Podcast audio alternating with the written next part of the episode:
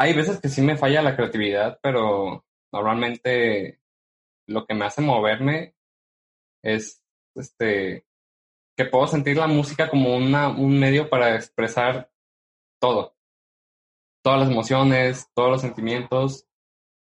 Y yo, cuando escucho música, eh, puedo percibir lo que otros artistas quieren, este, quieren comunicar. Y, en la, y especialmente en la música electrónica es, pues como es mi favorita y es música, este, es este, es algo que se me ha facilitado mucho poder plasmar mis emociones en, en una canción. Es lo que me motiva, plasmar mis emociones en una canción.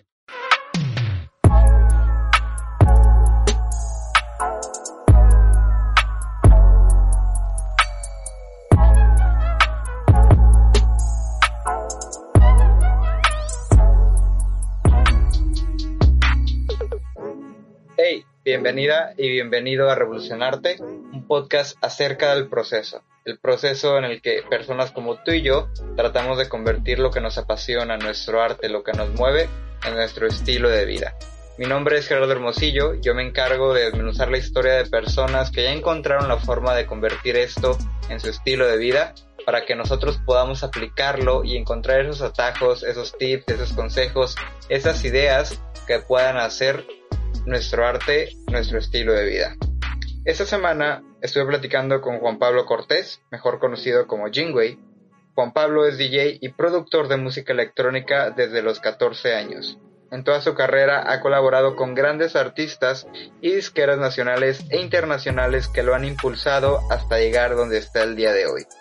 Casi medio millón de reproducciones en Spotify, montón de producciones originales y cinco años de historia que lo respaldan con alguien con muchísima experiencia en la industria musical.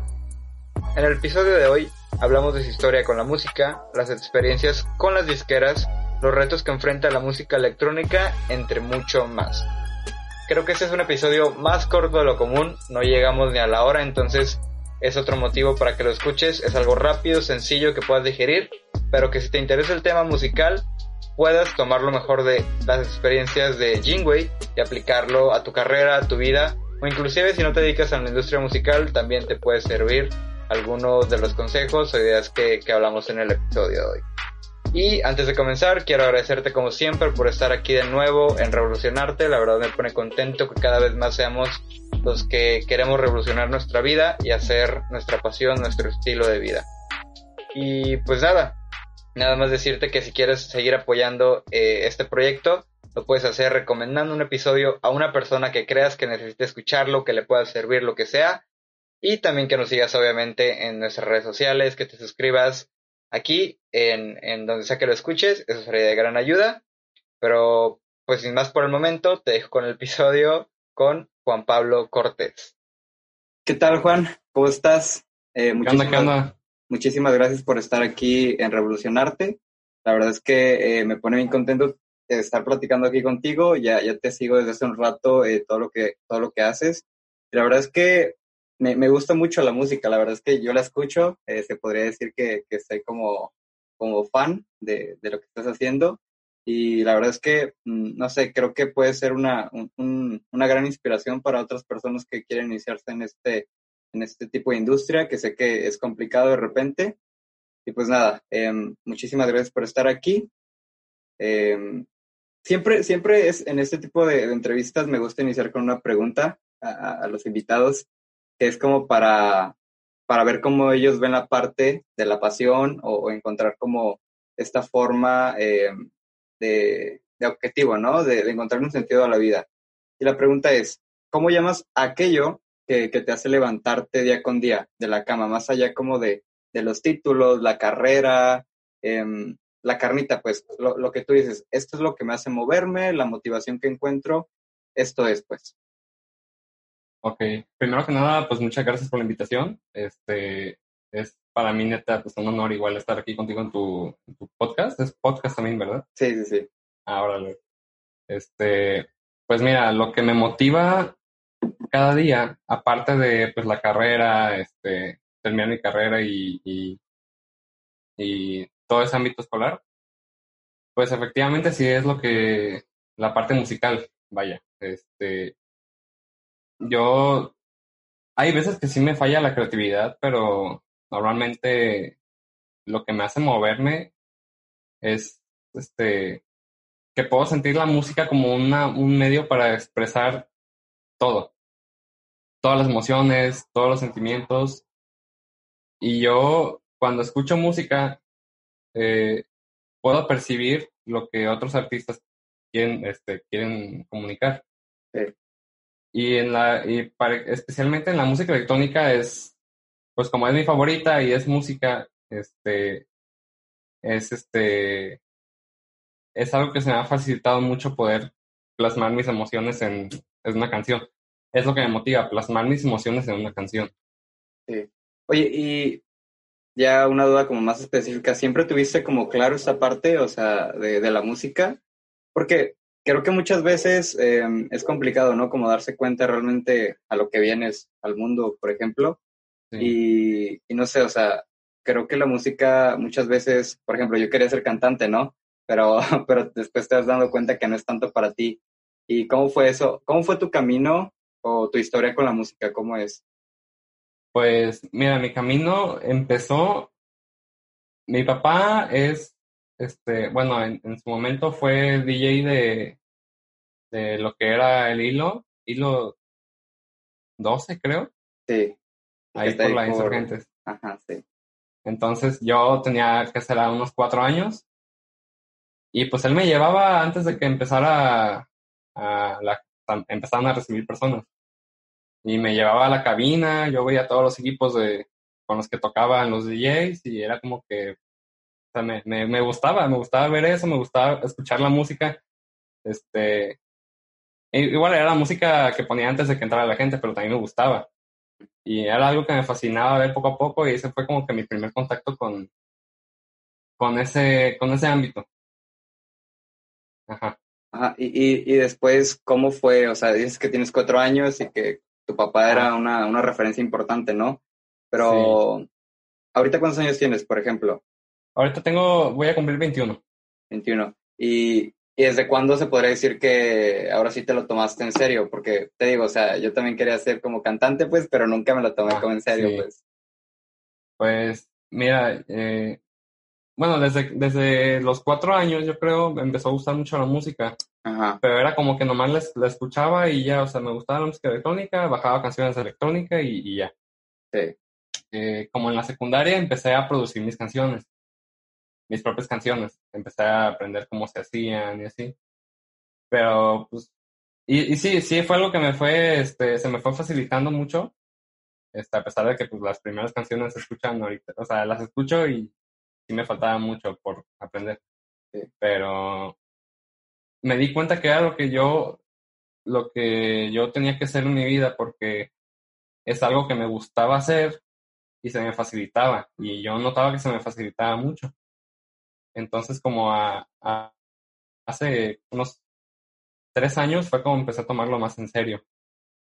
Cuando yo empecé a firmar en disqueras, empecé a comprar mi equipo para, para producir, fue cuando dije, me voy a meter, me voy a meter a esto y es lo que quiero hacer para mi vida. Oye, ¿y cómo es esa parte, o sea, de las disqueras? Porque yo lo escucho y la verdad es que te sorprende, ¿no? Y luego cuando te dicen que son internacionales, pues está más cabrón. Órale. ¿Cómo, o sea, cómo lo describes tú esa parte de las disqueras? ¿Crees, que es importante? ¿Crees que es, es, un paso que todas las personas de la industria o de tu industria deben de tomar? Eh, porque también está como esta parte del miedo, ¿no? O sea, que no sabes eh, qué, qué, significa firmar con una disquera sí. o en qué fijarte. ¿Cómo fue tu experiencia con, con eso? ¿Y cómo llegaste a que te firmaran una disquera también? Ok, pues mira, es que mira, hay, hay disqueras, de disqueras a disqueras. Tú oyes este que alguien dice, no, pues me firmó una disquera. Y la gente pues que no, no conoce el tema también dice, ah, es algo muy grande. Ajá. Pero en realidad no, o sea, también este, hay disqueras que son este, muy, muy chicas o a veces hay disqueras que no, que no tienen el propósito de, de apoyar al artista, nomás quieren buscar este, ganancias. Entonces, no es muy favorable para el artista. Yo en mi caso, la primera disquera que firmé eh, era una que estaba, ya no existe, estaba situada en Cancún, aquí en México. Entonces, este, fue mi primer contrato, una hoja, y fue, lo fue el primero que yo firmé, entonces, este, yo creo que sí es algo que todos los, los DJs deben pasar, bueno, los que quieren producir, hacer sus canciones, sí es algo que todos deben hacer porque la disquera, en general, te apoya a que seas visto por el mundo o por el público que tiene la disquera. Y impulsa, da un impulso a tu carrera. Entonces, este, yo creo que sí es algo que tienen que hacer todos. ¿Y cómo fue que llegaste a esta primera que, que dices de Cancún? Eh, ¿Te contactaron? ¿Cómo? Yo, yo los contacté a ellos. Este, normalmente cuando quieres firmar con una disquera, en la mayoría de los casos el artista debe contactar a la disquera. Ahorita en estos tiempos, en, la industria de ahorita. Sí. Pero sí, yo sí estaba en secundaria. Yo me acuerdo que estaba en secundaria, en tercera de secundaria. Me aventé una canción y dije, no, pues esta disquera se ve bien, la voy a mandar. Y sí, les gustó y pues me dijeron, ¿sabes qué? Pues, nos gustó, queremos firmarla y es cuando, ah, la disquera se encarga de subirte la canción a Spotify, a iTunes, a YouTube. Entonces, este, es algo, es un plus que ellos dan también. Y fue también mi primera canción en Spotify, esa canción. Y, y en ese punto que, que, estabas en secundaria, o sea, pregunto porque pues secundaria es una etapa donde ni, ni estás pensando a qué te vas a dedicar, ¿no? Estás pensando en otras cosas. Eh, o sea, ¿qué pasaba por tu mente que, que dijiste, oye, ¿sabes qué? Ya le voy a enviar un correo a, esta disquera o tus padres eran los que, los que estaban ahí como empujándote o, cómo fue esa, esa etapa? Te pregunto porque hay todavía como artistas que, que están como estancados, ¿no? A lo mejor se quedan en el local, o sea, quieren crecer poco a poco, pero, o sea, tú te fuiste luego, luego, pues hay otras personas que habrían tomado otro camino, entonces, ¿por, ¿por qué decidiste irte a lo mejor por ahí? Pues mira, para empezar, la, la industria de la música electrónica aquí en México está muy, este, bueno, yo he visto que está, que está muy complicado sobresalir. Ajá. Entonces, este, mínimo, eh, la disquera esa con la que firmé era mexicana. Y, y pues la verdad yo no sabía qué pensar, nomás este, pues hice la canción y yo vi una, una disquera, es que yo estaba en un grupo de una comunidad de productores latinos en, en Facebook. Ajá. Y el dueño estaba ahí, entonces él publicaba su disquera. ¿eh? Y ya la vi, pues dije, ah, pues le voy a mandar la canción a ver si les gusta. Y mis papás ah, al inicio de mi carrera no me apoyaron. La verdad es que yo no les pedía apoyo más bien porque era algo que yo podía hacer por mi cuenta así empezando. Y ya después ya están, ya vieron que sí estaba sobresaliendo poquito a poquito. Pero cuando empezaron a decir, no, pues si quieres dedicarte a eso, pues también nomás, este, estudia tu carrera y ya. Pero sí, básicamente así fue como este, contacté a la izquierda. Ya. Oye, y comentas ahorita que, por ejemplo, aquí la, la industria de la, de la música en México, electrónica, eh, está más cabrón, ¿no? ¿Por qué crees que, que está así o, cuáles son como los retos que, que se puede enfrentar cualquier persona de, esa industria que tú te has enfrentado a lo mejor? Pues yo creo que es el área, bueno, uno de los factores es el área donde te desenvuelves como, como artista, porque, por ejemplo, aquí en Tepic eh, no hay... Los gustos de la gente, de la mayoría de las personas, no, no son en base electrónica, son en base a música de banda, este, pueden ser corridos, así, o sea, no, no, hay, no hay mucho auge de música electrónica aquí en Tepic ni en Nayarit. Sí. sí. Entonces, en, en México, en Ciudad de México, yo veo que todavía sí es posible ahí. Y en ciudades más grandes, Guadalajara, este, Monterrey, y pues sí, Ciudad de México también, desde luego. Entonces, eh, ese, ese, ese, es uno de los factores, este, que el área donde vives. Y pues a mí, este, sí me ha, sí me ha, este, imposibilitado un poquito el área donde vivo yo, por eso me gustaría moverme. Ese es uno de los factores por los que. Ya. Sí. ¿Y, ¿Y qué momento, a, lo mejor, o a lo mejor no ha pasado, pero, o, qué factor fue el que dijiste, eh, sé que estoy en el camino correcto, eh, ya la hice, o a lo mejor estoy más para allá que para acá? Eh, ¿Cuál fue ese punto en tu carrera? o, todavía no has sido ese punto en tu carrera, todavía estás como tratando de encontrar esa respuesta. Eh, ¿qué, ¿qué, onda con, con esa parte? Eh, como, o sea, el, el, punto donde digo que ya es lo mío o, cómo? No, no, no, el punto que, que creo que, que, que, te confundí más, ¿verdad? Eh, el punto en el que en el que dijiste, ya, ya la hice, ya, ya sé que, que no me equivoqué, o sea, que, que voy como por un camino, que me está yendo bien, eh, que le debo echar más ganas, no sé. Ya me platicaste un poquito de, de, lo de hace tres años, ¿no? Que dijiste que de aquí por adelante. Pero cuando de verdad empezaste a ver, por ejemplo, me imagino que el equipo no, no es barato, ¿verdad? Y que poco a poco vas juntándolo. Y en algún momento tiene que hacer sentido el hecho de que inviertas a lo mejor en tanto equipo y que veas que es factible, pues, o sea, que a largo plazo es rentable. Ah, ok. Pues mira, hasta la fecha no, siento que no me he equivocado en las decisiones que he tomado en base a, a, a este, este rollo. Ah. Este, de hecho, este, este equipo es, pues es el más básico. Sí. Y no es, es, hasta podría decir que económico porque incluso hay equipos más, más, más caros. Pero sí, yo creo que este, hasta el momento no, no he sentido que me he equivocado en, en, esto, incluso porque yo creo que es la única, la única manera de sobresalir en, en, el mundo de la música electrónica, siendo mexicano y radicando en una, en una ciudad donde no hay mucho apoyo, es contactando a disqueras extranjeras.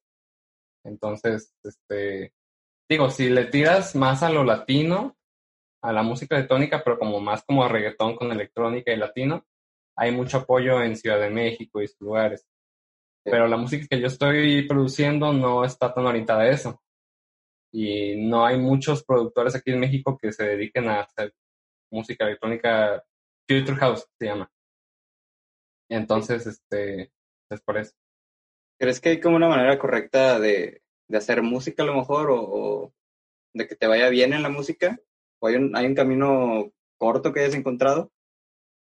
¿Correcto? Eh, Corto, correcto. Ajá. Pues, la, pues no, hay, no hay manera correcta de hacer música, la verdad. Este, ahora sí que pues, es un arte al final de cuentas y, sí. y es, este, es muy relativo. Incluso este, tan, no hay reglas que puedes hacer un género nuevo de música electrónica, es posible. Entonces, este, digo, hay reglas establecidas de pues, cómo, cómo producir la música electrónica, cuántos niveles de, a cuánto volumen debe estar tal cosa. O sea, son reglas más como prescritas, pero no, no es obligatorio seguir ninguna regla para hacer música. Sí. Y vol volviendo un poquito a, al, tema, al tema de la disquera, que, que, me parece interesante porque creo que es algo que no, no se aborda tanto, ¿sabes? O no hay un tutorial, nadie te enseña de cómo saber con qué disquera firmar. Eh, ¿Crees que eh, ¿Cuál crees que sea como la base que alguien que está iniciando también debería fijarse o saber a qué disquera contactar o estar al tanto de qué cosas no tiene que ceder? Por ejemplo, no sé si la disquera también te dice como, eh, no, pues haz este tipo de música o vete por este lado. O sea, ¿qué es lo que tienen que ceder, por ejemplo, lo, los artistas y en dónde deberían de fijarse? Ok. Bueno, ahora sí que depende del artista y del tipo de, de música que haga. Incluso para diferentes subgéneros que existen en música electrónica, hay diferentes disqueras para ese tipo. Sí. Eh, hay dos, hay algunos tutoriales en YouTube de cómo, de cómo mandarles tu canción a una, a una, a una disquera. Pero una vez vi uno de ellos y decía, no, pues tienes que, tienes que contactarlos, tienes que decirles de dónde son, digo, ¿de dónde, de dónde eres? Este, ¿Cuántos años tienes? Este, o sea, era un, redactar un correo muy largo. Ah. Y yo, yo estoy en desacuerdo con eso, la verdad, porque a mi experiencia, las disqueras no les interesa tanto esa parte al principio. Lo, como les llegan muchos, muchas canciones al día, ellos quieren ir rápido a escuchar, entonces debe ser un correo corto, por ejemplo. Tiene que ser preciso con, el, con la disquera. Y si la disquera te quiere decir lo que hagas, o sea, eh, bueno, puede ser este, eh, ¿cómo te lo digo? Si te equivocaste en algo en una canción, ellos te dicen, no, pues te equivocaste en tal parte, pero teniendo argumentos sólidos. por ejemplo, alguna nota desafinada, eso sí, sí es válido. Pero que te quieran cambiar la canción completamente diciéndote cómo deberías hacerla, pues ahí no, ahí se me hace que está mal. Y ha pasado. ¿Te ha pasado? Sí. me ha pasado este que una vez le mandé una canción a una disquera. Ajá.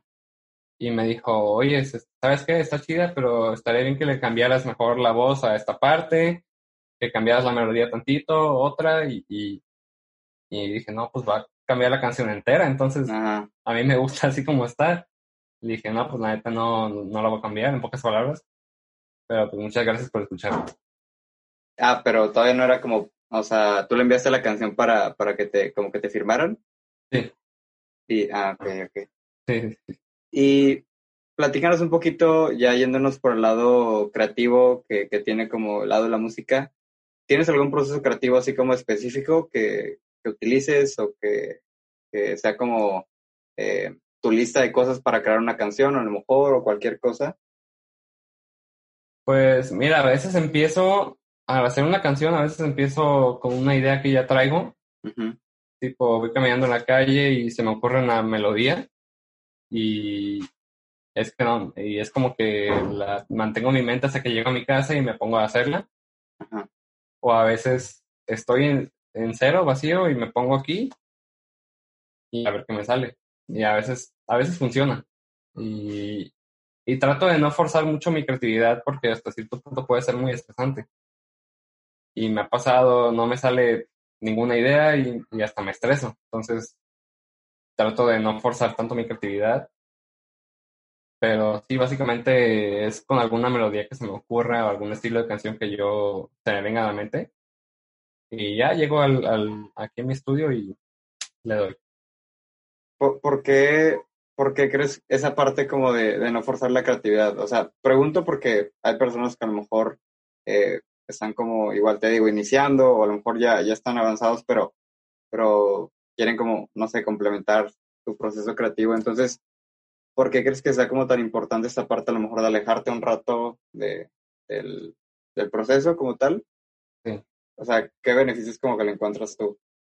Pues en mi caso, eh, cuando yo estoy muy saturado de, de estar aquí sentado y estoy tratando de crear una buena melodía y, y no y no me sale nada bueno, la verdad es que no, mejor me quito, me salgo a tomar aire, o incluso puedo durar tres días sin producir nada, haciendo otras cosas. Bueno, en este caso no puede salir, ¿verdad? Porque pues está difícil, pero lo que yo hacía era pues, salirme con mis amigos, ir a dar la vuelta.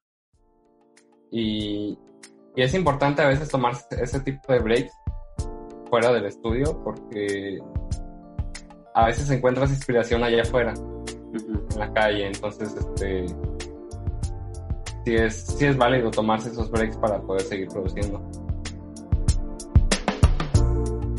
Espero que estés disfrutando el episodio con Juan Pablo.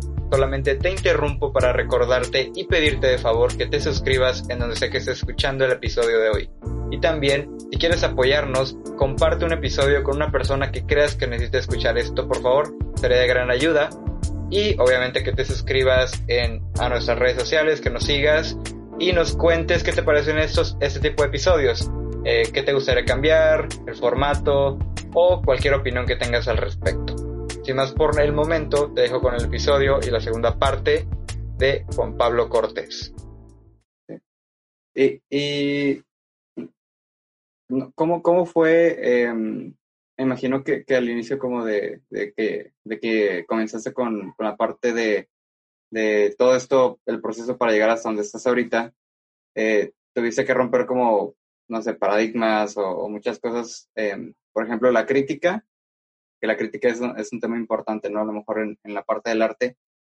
¿Cómo ha sido tu experiencia con la crítica? ¿Has tenido crítica? Porque se dice que en Tepic eh, la situación entre, entre personas del mismo, de la misma industria no se apoyan muchas veces, o muchas veces sí pasa. ¿Cómo, es esta parte aquí en Tepic de la música y cómo te tocó vivir esa parte? Pues mira, este, hay, tengo amigos productores que la verdad sí me han apoyado bastante. Ajá. Pero al igual hay productores con los que sí he salido mal. Entonces, este, pues no sé, yo creo que son mitotes los que se forman, pero unos dicen que es por envidia, otros dicen que es porque, este, por nomás por criticar y son gente que les gusta criticar sin algún fundamento. Yo las críticas me gusta tomarlas cuando tienen, este, cuando tienen una base sólida, tienen fundamentos para criticar. Sí. Una crítica constructiva es lo que me gusta tomar. Cuando son críticas basadas en su, en su juicio, en su juicio personal y, y son críticas objetivas, me gusta tomar la, la, me gusta tomar la crítica cuando es objetiva, cuando tiene una base sólida y un argumento bueno. O sea, que me pueda, que me pueda ayudar a, mejorar, no sé, alguna canción mía. Pero cuando son comentarios de que, nada, este, se escucha bien feo, la verdad, no, no la vas a hacer, eso pues no, no me sirve de nada, la verdad. Y sí me ha pasado de que hay gente del mismo, del mismo ámbito que se, en, lugar de apoyarse unos a otros, es como que este es una competencia a ver quién, quién sale primero y no te voy a apoyar porque no quiero que llegues más allá que yo. Y eso me ha tocado vivirlo. Entonces, este, es algo muy lamentable, la verdad. Siendo una, siendo un, una ciudad tan chiquita donde hay productores que pueden llegar a lograr este, hacer algo muy grande. Y algunos hasta se desmotivan por eso. Entonces, yo no me dejé desmotivar, la verdad, y ahí la llevamos poco a poco.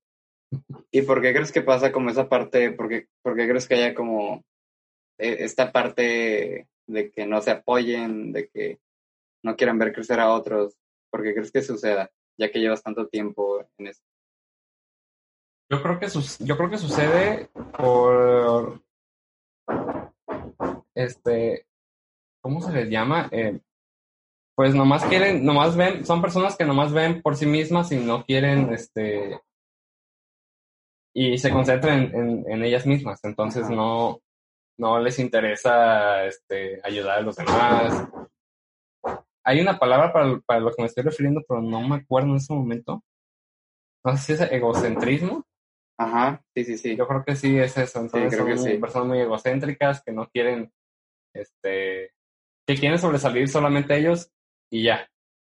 Ser, ser el foco de atención. Entonces, es el principal factor por el que no hay mucho apoyo aquí, aquí en Tepic, al menos, o, en, o Nayarit. Sí. Oye, y desde tu punto de vista, ¿cuál crees que es el lado de la música o, de tu industria que casi no se cuenta y que también es importante y, y no es tan, tan divertido como hacer música, ¿no? Eh, igual te digo, pregunto por, para las personas que, que, no estamos a lo mejor en la industria y que no vemos muchas veces el trabajo que hay detrás. Entonces, ¿cuál, cuál crees que es ese, ese lado, no feo, pero sí como más complicado o, que no, no se le pone mucha atención? Ok, yo creo que, fíjate, hay muchas personas que creen que este, la música electrónica se hace, no sé, en un ratito y, ya puede llegar a ser un hit, a ver si. Entonces, mm. hay, hay ocasiones en lo personal que una canción me ha tomado hacer dos meses o, máximo tres meses. Sí. Porque son muchos, eh, son muchos procesos y... Te, voy a interrumpir un poquito ahí, una, pregunta que me surgió. ¿Cómo, ¿Cómo, es el proceso de, de, ahora sí que crear una canción? ¿O tu proceso? ¿El proceso técnico te refieres? Pues no, o sea, de, todo, o sea, si quieres resumirlo un poquito. Ok, pues mira, este, básicamente para crear una canción electrónica ocupas, necesitas tener una computadora y unos audífonos. Ok. No más, para empezar. Y en la computadora pues puedes descargarte un software para, para hacer música. Se le llaman estaciones de audio digitales. Y hay muchísimas. Yo la que uso se llama FL Studio.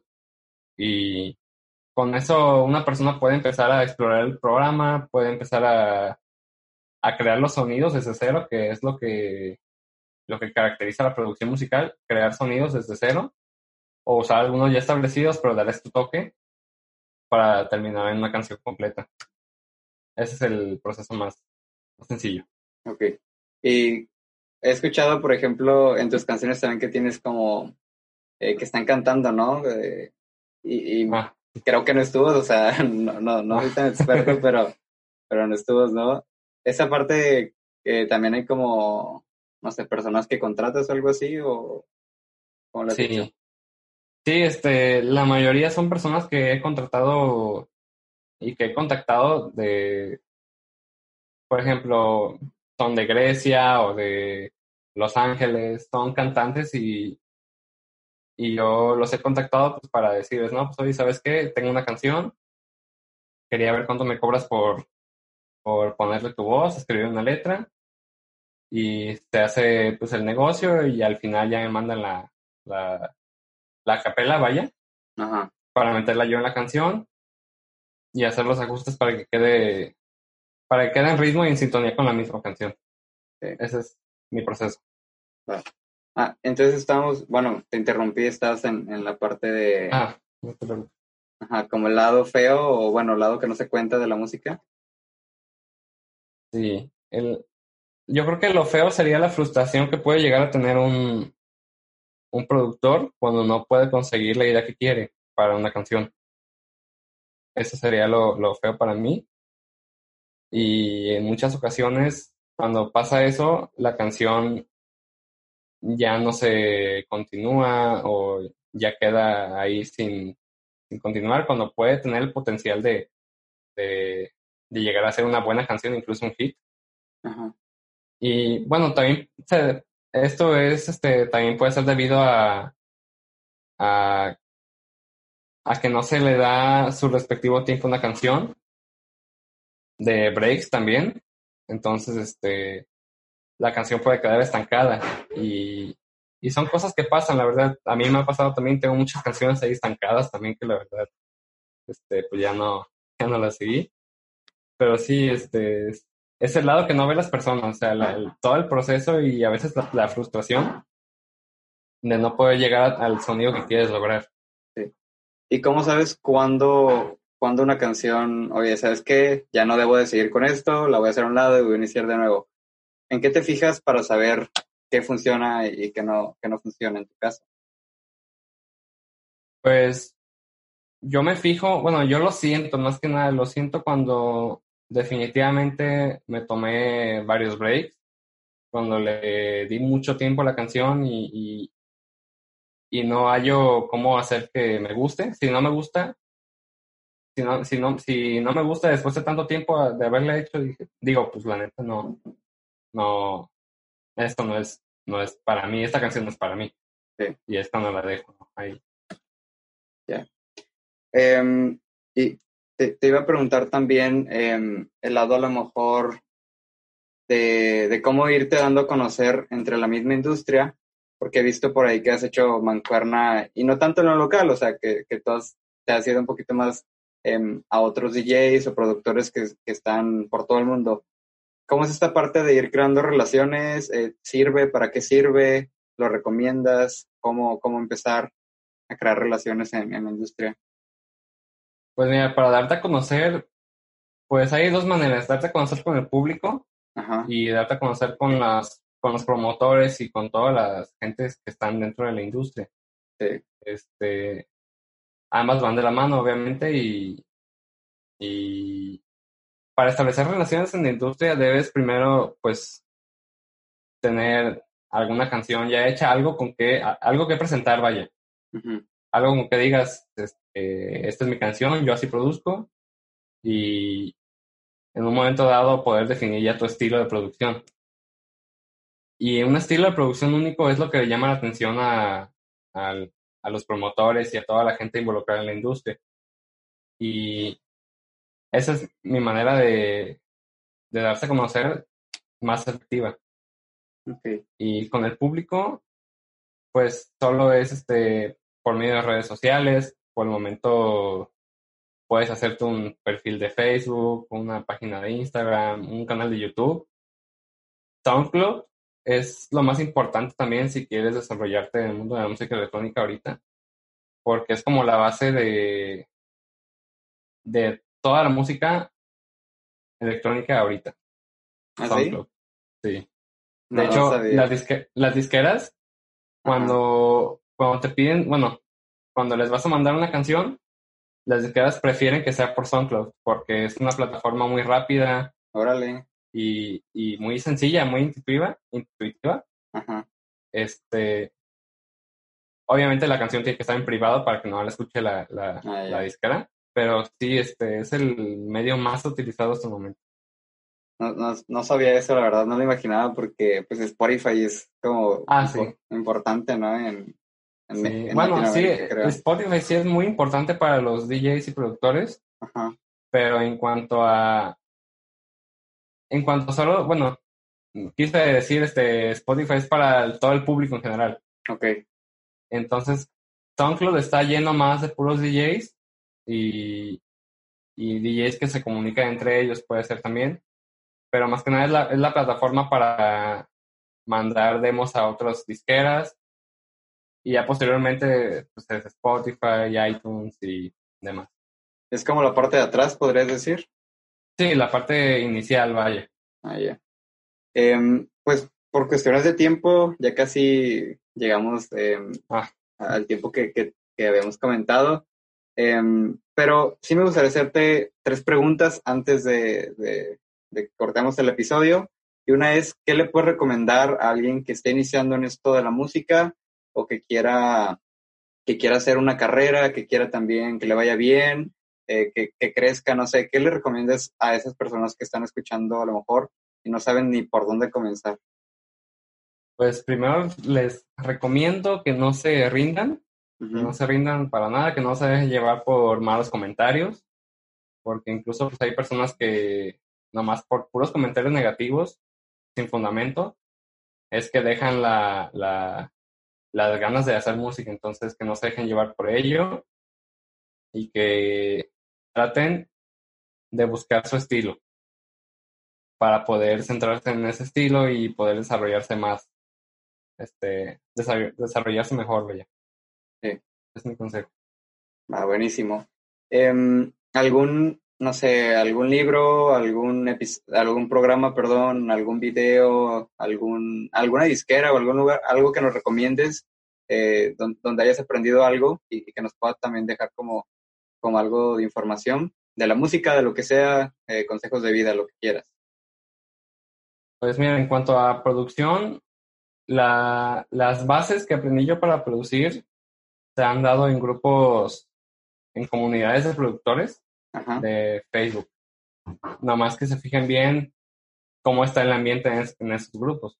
Porque yo en el grupo que estu- en el que estuve aprendí mucho, pero era, era gente, eran poquitas personas, Ujú. pero era gente que se apoyaba entre sí y era que publicas tu canción ahí para que lo escuchen ellos y ya pides opiniones.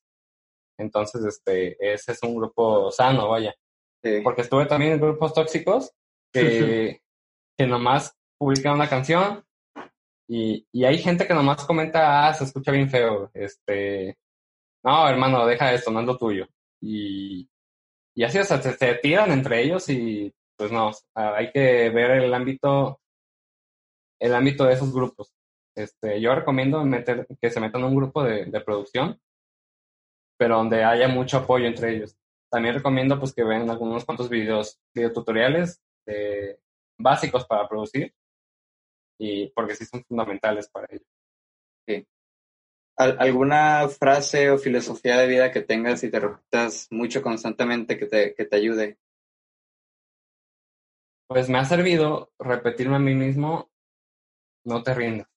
Es muy simple, pero la verdad sí, este, sí es muy significativo para mí no rendirse, Ajá. dadas las condiciones de, de apoyo aquí en, aquí en Nayarit. Entonces, pues sí, no, no, no, no, no rendirse. Buenísimo, sí, me imagino, porque la verdad es que se ve, o sea, todos, todos los que vivimos aquí en Tepic sabemos cómo está el pedo en, en- en casi todo, Sí. ¿eh? o sea, no solo en la música y está feo como esa parte, pero ojalá que vaya mejorando. Em, pues ya te, te, voy, te voy a preguntar la, la última pregunta, valga la redundancia, claro, pero antes de, antes de la última pregunta, porque Gerardo del futuro se encarga de darle corte en la edición y se acaba el episodio. Ah, ok. Em, primeramente te quiero agradecer por estar aquí y, y darme un poco de tu tiempo. Yo sé que, que andas de, de arriba para abajo y, y sí me platicaste. Entonces, Eh, muchísimas gracias por estar en Revolucionarte. La verdad es que fue un episodio cortito, pero creo que podemos sacarle provecho a, tu experiencia. Y ya sabes, cuando quieras, aquí está el espacio. Yo creo que sí vamos a programar otro episodio con más tiempo para platicar ah, mucho más. Sí, me parece muy bien. Y pues nada, no sé si tengas algo que, quieras decir, eh, qué estás haciendo ahorita, qué podemos esperar de ti, dónde, dónde encontrarte. Igual voy a dejar las redes sociales como siempre abajo, pero no sé, algo que quieras decirnos. Pues primeramente quiero pues agradecer a la gente que sí está escuchándome y que me está dando su apoyo porque en realidad es muy significativo para mí. Este, lo que viene en futuro, mira, esto no le, bueno, sí publiqué hace poco que firmé un contrato con una disquera nueva, sí. pero la canción ya va a salir en tres semanas. En tres semanas sale la canción, sale el 10 de julio. Esa es la canción que yo opino que es la mejor disquera en la que he firmado hasta el momento. La que va a salir el 10 de julio. Y aparte vienen otras dos canciones en una disquera similar. Es lo que... Son, son los planes que vienen para, para mí ahorita. Entonces, bueno. nomás que estén, que estén pendientes y pues nada, ojalá que pues, les guste. Ah, buenísimo. Por ahí los, vamos a estar compartiendo y, y, ojalá también a la gente le, le guste. Eh, vamos a estar escuchando por ahí. Y pues nada, ya, ya para, para dejarte, dejarte ir, em, la última pregunta es, si tuvieras que resumir em, la historia o tres puntos claves que te, que te gustaría recordar toda tu vida o si tuvieras que volver eh, a comenzar de nuevo que, que, te gustaría tener presente, ¿cuáles serían como esos tres puntos, tres pensamientos, tres claves, tres frases? Yo creo que la primera frase sería ser constante. Ajá. Este, la segunda sería identidad. Ok. Tener mucha identidad, una identidad definida, vaya. Y la tercera, pues no rendirse.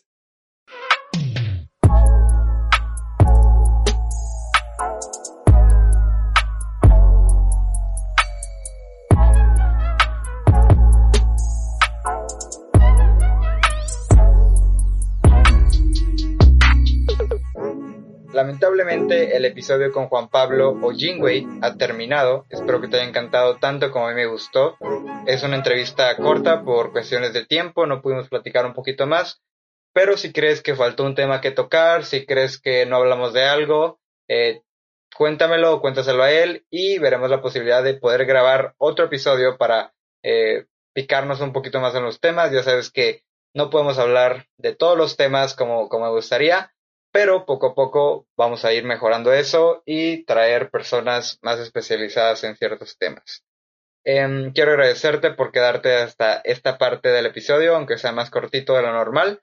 Creo que, que igual son pocas las personas que pueden terminar un episodio y, lo escuchan completamente, entonces muchas gracias por eso. Yo digo que son, son como, somos como el equipo de las personas que se quedan hasta el final, el equipo secreto, Así que ojalá puedas estar en este equipo por mucho más tiempo. Y gracias también por, por comentar, como en el episodio pasado, el fantasmita. Ahora también te quiero pedir lo mismo para, para ver cuántas personas se van sumando a este equipo secreto y podamos crecerlo aún más, ¿no?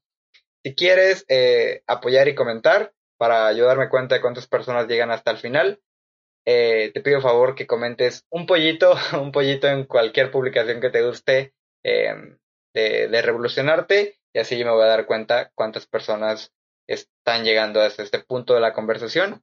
Y pues nada, muchísimas gracias por escuchar, por quedarte, por apoyar y nos vemos en el próximo episodio como cada semana en Revolucionarte. Bye bye.